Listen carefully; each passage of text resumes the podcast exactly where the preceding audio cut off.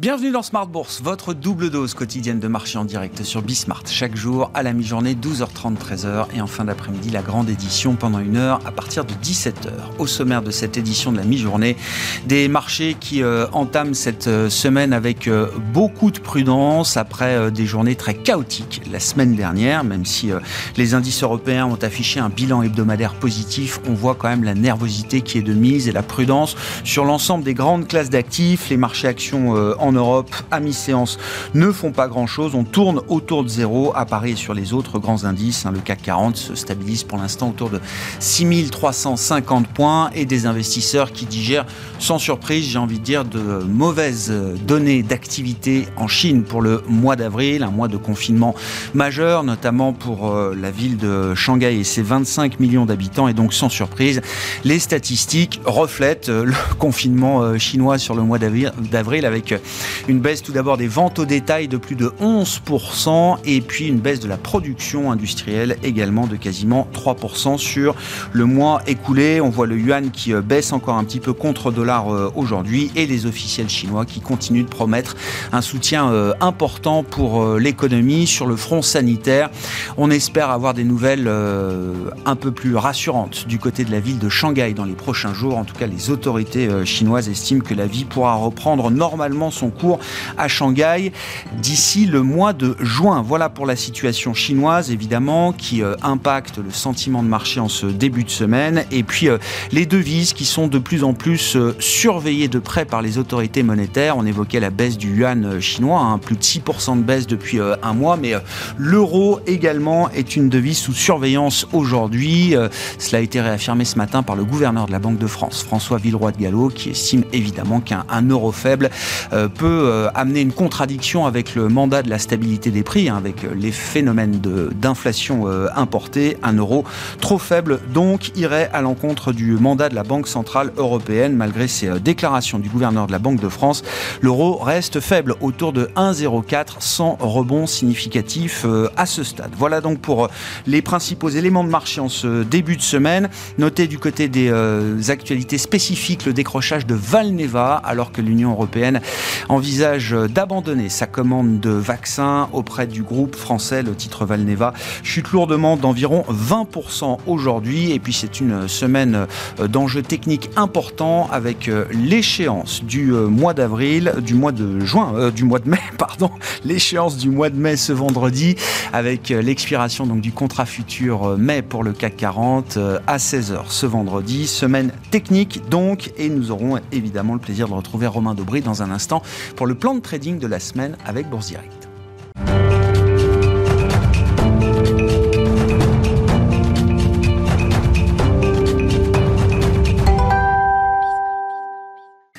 Retrouvons donc Romain Dobré avec nous chaque lundi à la mi-journée en plateau pour le plan de trading de la semaine avec Bourse Direct, membre de la cellule info de Bourse Direct. Romain, bonjour et bienvenue. Bonjour Grégoire. Bon, une ambiance qui reste euh, compliquée. Hein. On a vécu vraiment les montagnes russes la semaine dernière sur, euh, sur les marchés avec des euh, vendeurs qui conservent la main malgré le rebond assez spectaculaire d'une journée qu'on a pu voir vendredi à Wall Street, Romain. Oui, complètement. Des, rebonds comme ça, ce sont des, caractéristiques d'une tendance baissière malheureusement. C'est pas c'est pas une bonne nouvelle euh, euh, des rebonds dans une tendance, euh, enfin pour invalider une tendance baissière. Il faut... C'est pas une bonne nouvelle. Disons qu'il faut pas se laisser aveugler par ce genre de rebond. c'est ça. on, est, content que ça s'arrête bien entendu. mais ce que je veux dire, c'est qu'il faut pas le mettre au chapitre de c'est terminé.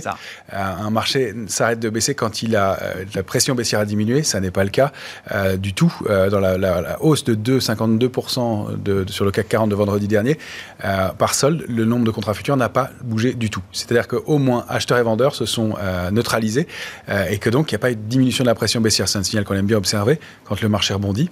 alors que les vendeurs avaient la main. Si la pression baissière diminue, ça se voit par la destruction, la diminution du nombre de contrats futurs. Alors là, c'est absolument pas le cas. Il y a eu 200 contrats futurs détruits sur une position globale de 330 euh, 000 contrats. Ah donc il y, a, une stabilité qui est quasi parfaite. 357 000 contrats, toutes échéances confondues. Euh, donc il y a une stabilité quasi parfaite. Euh, donc ça veut dire que cette séance de rebond n'était que technique dans une, dans une séquence de, baisse. Et que même revenu à 6350 pour le, CAC, les vendeurs sont encore confortables avec ce niveau-là aujourd'hui. Alors la la dernière salve de vente, elle s'est faite contre ce niveau-là. Et c'est ça qui est intéressant, c'est de se dire que euh, on aurait pu voir ces vendeurs capituler ou prendre du bénéfice tout simplement sans capituler, prendre un peu de bénéfice et se dire ils ont vendu avec quatre grosses salves, 6680 points contre 6548 6490 et puis 6350 autour euh, dans, cette dernière séquence de baisse le, vendredi 6 euh, mai. Euh, là, là, là, il y a eu de la pression baissière. Et là, en revenant sur ce niveau, on se dit qu'il pourrait être sous pression, qu'il pourrait alléger des positions, et ce n'est pas le cas. Donc, mmh. c'est-à-dire qu'ils sont confortables, qu'ils gardent la main, qu'ils ne veulent pas encaisser, prendre du bénéfice. Il y a aussi le phénomène technique, vous le rappeliez, l'échéance des marchés dérivés a lieu vendredi, donc ça, amplifie, ça peut amplifier certains mouvements, ça peut aussi accentuer le, le fait qu'on ne se rachète pas, mais généralement, le, rebond euh, suit, la, tendance. Et pour retourner un marché, il faudrait aussi des structures de retournement haussière. On en est loin, euh, il n'y a pas, a pas ces, pas ces mouvements-là.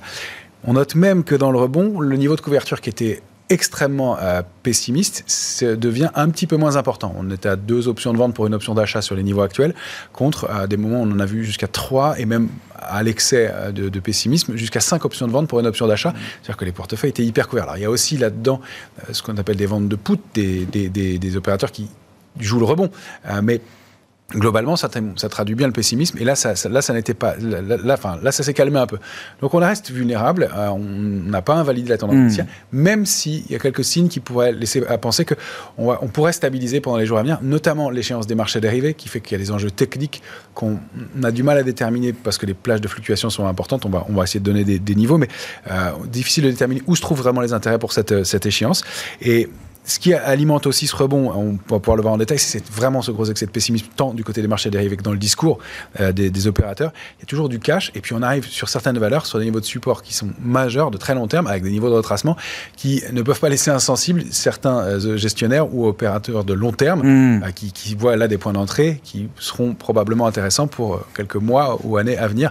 Maintenant, on n'a pas de quoi se précipiter dans le marché pour l'instant. Oui, c'est ça. En fonction des horizons de temps, il y a quand même différentes forces qui se confrontent en ce moment dans, les marchés. Qu'est-ce qu'on peut dire précisément du marché américain et du Nasdaq Alors après, après une semaine très euh, chaotique qui s'est terminée sur une note positive, le rebond euh, du Nasdaq vendredi a été spectaculaire, mais pour autant n'enlève rien à la semaine qui aura été une semaine négative, à nouveau la sixième consécutive pour le Nasdaq. Complètement. Alors on, a une structure vraiment intéressante, une bougie qu'on appelle un marteau, qui est en bas de marché, euh, traduit bien ce qu'on voit très bien à l'écran, cette bougie qui est entourée en bleu, euh, et qui indique que effectivement en fin de semaine les acheteurs ont repris la main, les vendeurs l'avaient et les, acheteurs ont repris la main. Euh, tout ça sous un petit gap euh, aussi qui a été comblé rapidement et en allant pas chercher ce que le marché ne fait pas est aussi un signal pas chercher le support suivant. Hmm. Le niveau de 12 190, il a été cherché et testé la semaine dernière, en début de semaine, parfaitement. On ne le voit pas sur ce graphique en, hebdomadaire, mais je peux vous dire qu'en journalier, on voit que ça a été travaillé. On a été chercher ce support, on a rebondi un petit peu dessus, puis on a rebaissé, on a travaillé autour, on l'a enfoncé, etc. Donc ce niveau de 12 190, il a été bien observé par les opérateurs. En revanche, 11 560, on n'y est pas allé. Euh, c'est d'où le petit, euh, le petit, euh, le petite sphère verte en dessous. Ça, c'est un signe qu'on ne va pas au niveau suivant, alors que le marché restait technique. Donc, reprise en main par les acheteurs, effectivement. Maintenant, ce que ça nous indique aussi, et je comparais la, ligne de tendance haussière que vous avez en noir à gauche, mmh pour laquelle il a fallu eh bien, plus de 11 semaines avant d'arrêter le mouvement haussier et d'aller la rompre.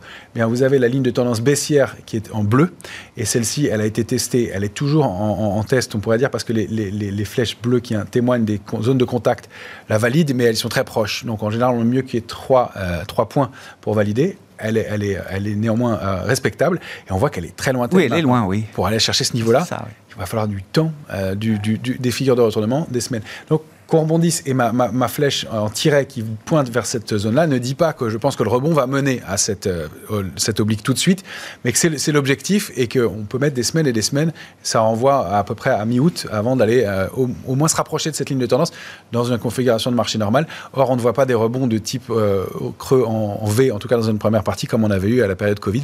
le scénario est bien plus plombé que ça en ce moment et donc c'est pas ce qu'il faut en attendre du tout. Bon, ce qui explique aussi la lourdeur du Nasdaq. Alors, on l'a beaucoup raconté. Hein. Toute la partie la plus spéculative a déjà commencé à se dégonfler depuis des mois et des trimestres. On peut remonter à l'été 2021 pour timer le, début de la purge des, valeurs les plus spéculatives sur, sur le Nasdaq. Le problème, c'est que maintenant, on commence à attaquer les, grosses valeurs patrimoniales. On a vu Apple qui flirte avec, avec la baisse de, 20%, qui marque techniquement un, un marché baissier. Et puis Amazon est déjà bien attaqué également, Romain. Très aussi. Alors encore une fois, ce qui est, ce qui est, ça reste très propre et très technique, même si les pourcentages sont impressionnants. Elle a baissé par rapport à ses points hauts euh, de, de, 2021 de 45% pour aller chercher un support précis 2032-84. On voit combien de fois support, euh, combien le support est important. Euh, il avait été testé en 2020, en 2019. on avait essayer de le déborder euh, fin 2019, début 2020. la crise Covid avait raison de lui. Et puis, on est repassé dessus au moment de, de, ce pic d'activité euh, lié au confinement. Euh, donc, on revient dessus précisément et le marché l'a bien vu, les opérateurs aussi, et ce rebond puissant qui se met en place, puisque Amazon a rebondi de plus de 10% depuis ce, ce niveau-là. Mais elle a rompu une ligne de tendance haussière qui est parfaite, très très propre aussi graphiquement, qui est active depuis février 2016 euh, et qui a, euh, qu'on a rompu la semaine dernière et sous laquelle on s'arrête. Donc les enjeux vont être importants mm. et elle est dans cette, euh, toujours cette ellipse bleue. les enjeux vont être importants. Est-ce qu'on arrive à se réinstaller au-dessus? On n'a pas de figure de retournement à ce stade, même s'il y a ce marteau, donc ce même signal de au moins coup d'arrêt dans la tendance baissière, mais un marteau même hebdomadaire est aussi impressionnant soit-il parce qu'il est, il est énorme hein, pour, pour des structures graphiques. 10% sur des structures comme ça, c'est gigantesque. mais même un marteau de cette taille-là, je ne suis pas sûr qu'il ait la, force de, mettre fin à cette séquence baissière. Même si, effectivement, pour du long terme, on peut se poser des questions et des points d'entrée à 2032 sur Amazon qui, qui, valait plus de 45% de plus. C'était un, un, questionnement pour les, pour les, pour les investisseurs. Hmm. Euh, traduction de ces, ces, phénomènes euh, en Europe, si on prend euh, l'Eurostock 50. Alors là aussi, hein, j'imagine, donc la, la, la droite bleue qui montre cette tendance baissière qu'on va euh, à chaque fois tester Est-ce que c'est encore un, objectif potentiel pour la semaine, euh, Romain? Alors pour la semaine, j'aimerais bien. Je ne suis pas certain qu'on ait les, drivers et l'énergie pour aller chercher ce niveau-là. Mais ça reste effectivement un objectif de retournement, d'invalidation de, la tendance baissière. Si on, si on franchissait cette oblique, euh, eh bien, on pourrait. Alors elle est située au-delà de 3900. Hein. Hmm. c'est un gros, gros objectif pour la semaine. Mais si on franchissait cette oblique, dans un premier temps, on pourrait considérer que la tendance baissière est invalidée. on voit qu'on surperforme un peu en Europe, qu'on baisse beaucoup moins que les marchés La bougie, elle, est positive euh, cette fois-ci euh, sur le sur l'Eurostox. On évolue dans un grand trading range 3618, 3778 et on a à l'intérieur une zone de congestion et elle a été encore très travaillée ce matin, 3675, euh, 3706 c'est son des charnières, c'est à l'intérieur de cette charnière que, selon qu'on va évoluer au-dessus ou en dessous, on va pouvoir considérer qu'on reprend un petit biais aussi à court terme. Mais je pense qu'il ne faut pas en attendre plus pour l'instant, c'est-à-dire travailler euh, des arbitrages avec, euh, pour l'instant, euh, une zone de neutralisation un, peu, meilleure que celle que, ce qu'on peut constater sur les, indices technologiques américains, mais un marché qui surperforme un tout petit peu, qui n'a pas encore construit de figure de retournement encore une fois, il va falloir des, drivers forts. Et là, on voit qu'il y a une bagarre énorme qui se met en place entre acheteurs et vendeurs sur des niveaux techniques importants et que pour l'instant, les vendeurs gardent la main. Ah avec des niveaux de valorisation des actions européennes qui sont quand même bien inférieurs à celles des euh, actions américaines. La baisse de l'euro qui apporte euh, un, peu de, soutien euh, également, on peut imaginer. Donc, on verra l'évolution de la, configuration des marchés européens qui reste très prudent en ce début de semaine. Sur le CAC 40, là, quels sont les points clés, les niveaux pivots peut-être d'ailleurs autour desquels on peut euh, imaginer euh, le marché évoluer dans les prochaines heures et les prochains jours, euh, Romain? Alors on reste toujours très technique à Paris et c'est ça aussi qui est quand le marché est très propre pour l'instant. Pas de panique. Pas de panique encore. on flirte toujours avec le sentiment de, chaos un peu prononcé, mais on bascule jamais complètement dans une panique totale. Quelque chose de, de, de, sale, de, oui, oui, oui. peur. C'est toujours canalisé, propre, et on le voit ici à Paris très bien sur le futur. On a testé 5 ou 6 fois la semaine dernière le niveau de 6083 qu'on avait fixé comme alerte pour la semaine dernière, euh, et on a créé un petit trading range 6083, 6260. On s'est réinstallé au-dessus. Donc la cible légitime, c'est d'aller chercher 6444 points. Euh, avec, on le sait, un niveau de résistance 6307,5, 6326,5. Pardon, les points se chevauchent un peu, mais la zone est vraiment importante. Et on la teste ce matin, justement. On est en train de tourner autour. On, hésite. On, a, on est passé au-dessus temporairement et on a du mal. C'est un niveau de bagarre entre acheteurs et vendeurs. C'est là de voir si les vendeurs vont décider, se décider à prendre un peu de bénéfices ou pas. Et puis, si les contraintes techniques liées à l'échéance des marchés dérivés vont faire basculer le marché d'un côté ou de l'autre. Derrière, on a 6407 en intermédiaire. Et donc, c'est sous 6490, le troisième niveau d'attaque mmh. baissière que pourrait se jouer la, la cible. Donc les vendeurs et les premiers à 6680 ont largement de l'avance pour l'instant et ils sont loin de capituler. Si on repasse sous 6260, on va commencer à se poser des questions jusqu'à 6220.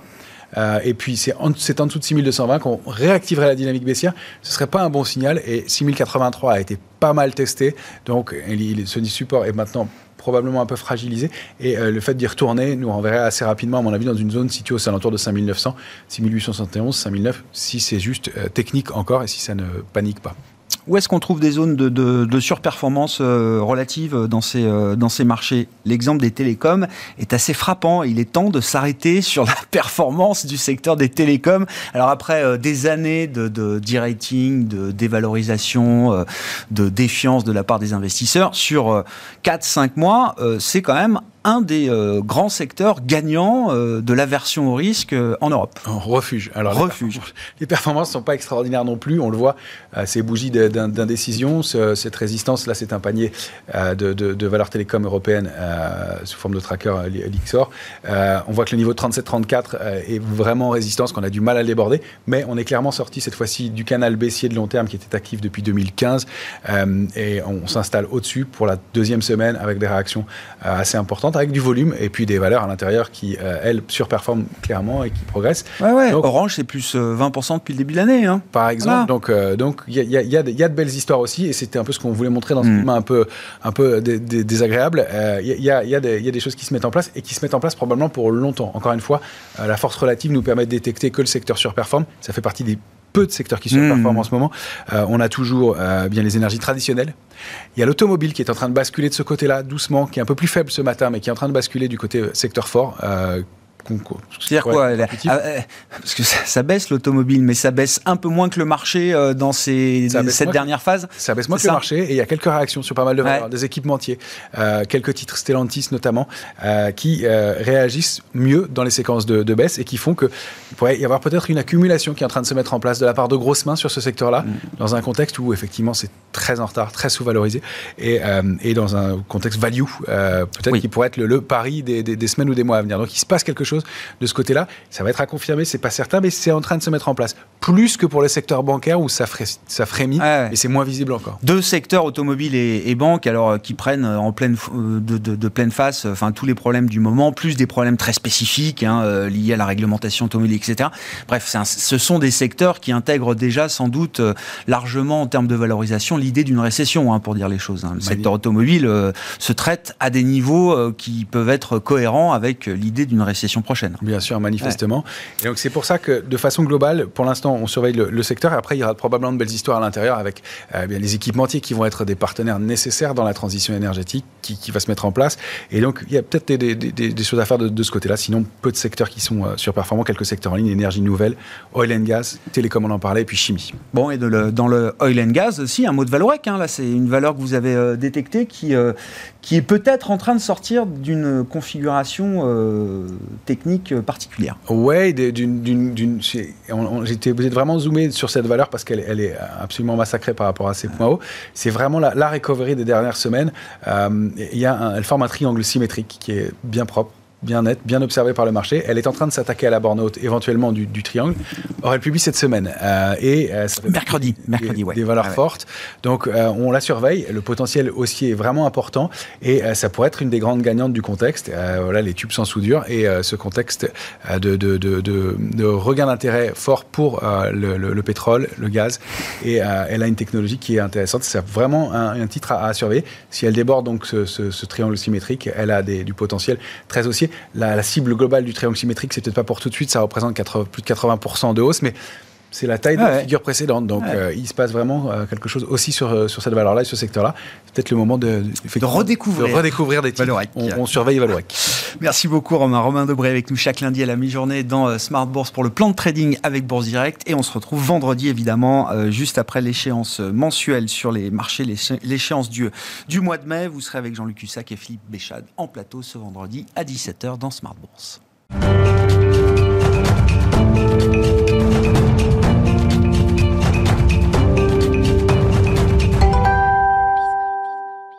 Bon, que disent les stratégistes de la situation de marché? John Plassard est avec nous en visioconférence depuis Genève, spécialiste en investissement de la banque Mirabeau. Bonjour et bienvenue, euh, John.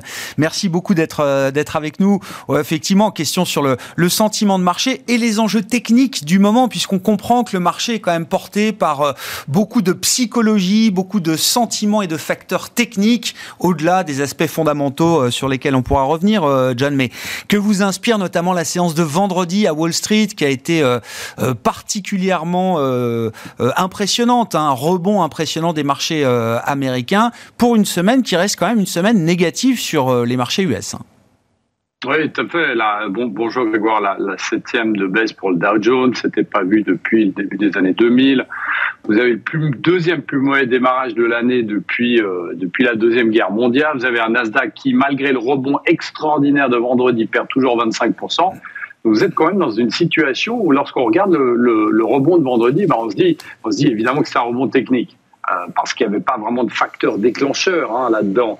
Euh, D'autant plus qu'on a toujours ce débat entre l'inflation, la baisse de la croissance, etc., qui fait que ça amène beaucoup plus de doutes. Alors maintenant, comme vous l'avez dit avant, ce qu'il nous faut, évidemment, c'est avoir un petit peu plus de conviction pour qu'on puisse se stabiliser tout du moins sur ces marchés qui, euh, vous l'avez parlé, vous en avez parlé avant, bah, on voit des valeurs d'une qualité extraordinaire, de qualité extraordinaire, qui sont évidemment sous pression. Et puis on a vu, vous savez, euh, Grégoire, les résultats des entreprises américaines, mm. même européennes, mais si je me focalise sur les États-Unis, bah, étaient très bons. Mm. donc on n'est pas dans une situation où on est en décélération dans les, la communication des sociétés qui, euh, qui publie. Donc, euh, on n'est pas mauvais, mais le momentum, parce qu'il faut parler de momentum, je pense, aujourd'hui, avant de fondamentaux, avant les fondamentaux, bah, le momentum, il est mauvais.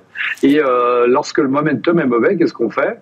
Bah, on attend un peu malgré le rebond. On se dit que oui, un rebond de 4% sur le Nasdaq, c'est, ah ben, il aurait mieux, mieux valu être, être, dedans. Mais le problème, c'est que, eh bien, on voit qu'il y a énormément d'interrogations. On aura peut-être une semaine technique ici. On va monter parce que vous l'avez aussi dit, il y a cette euh, échéance d'options qui est très importante euh, vendredi.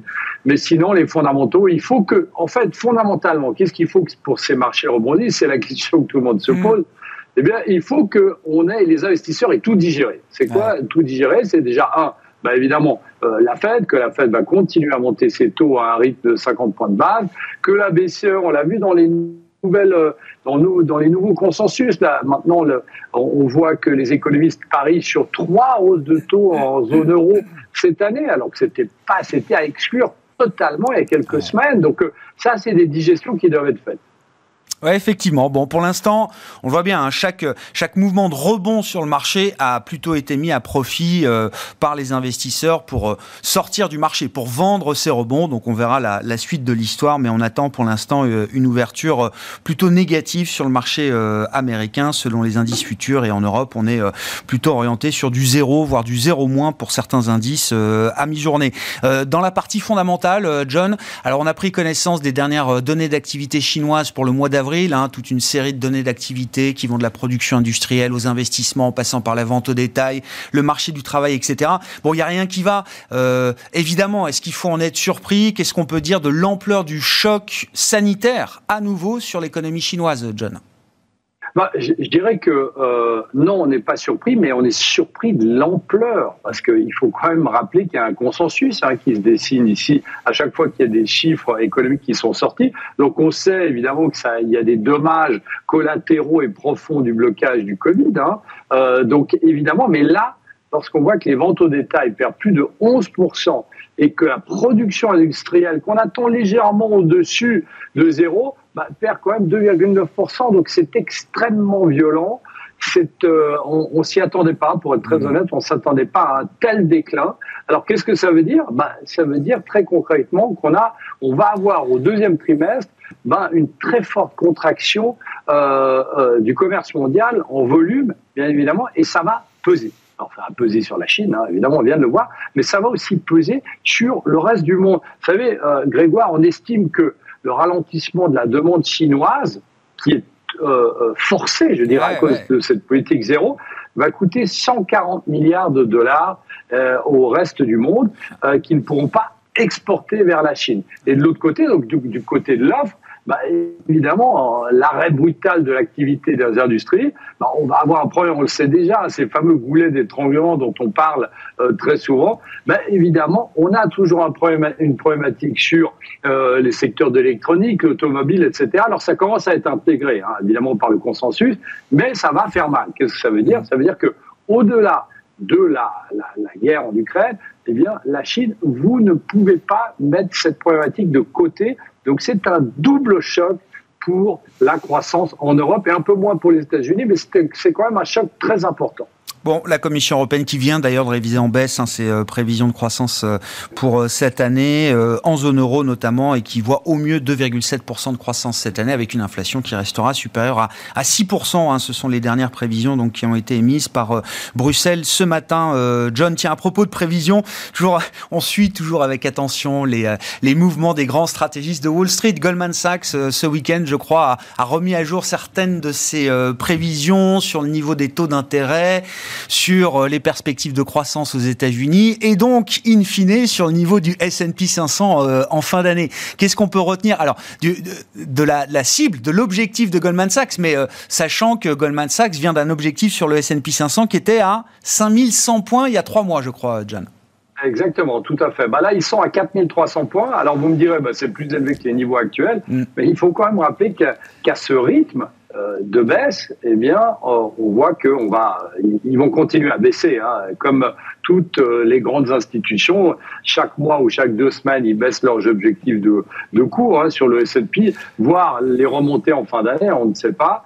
ce qu'il faut remarquer, qui est aussi assez intéressant, c'est que on a les stratèges de la banque qui disent que maintenant la, la croissance américaine va être de 2,4% euh, en 2022. Ils étaient à 2,6%, donc on ne parle pas de récession ici. Et puis pour l'année prochaine, on est à 1,6 contre 2,2 qui était avant. Mais ça, c'est les stratèges. Maintenant, quand on écoute ce qu'a dit le CEO de la banque ce week-end, il dit il faut se préparer à un risque de récession. Mais il ne parie pas sur le risque de la récession, mais il dit il faut se préparer à un risque de récession.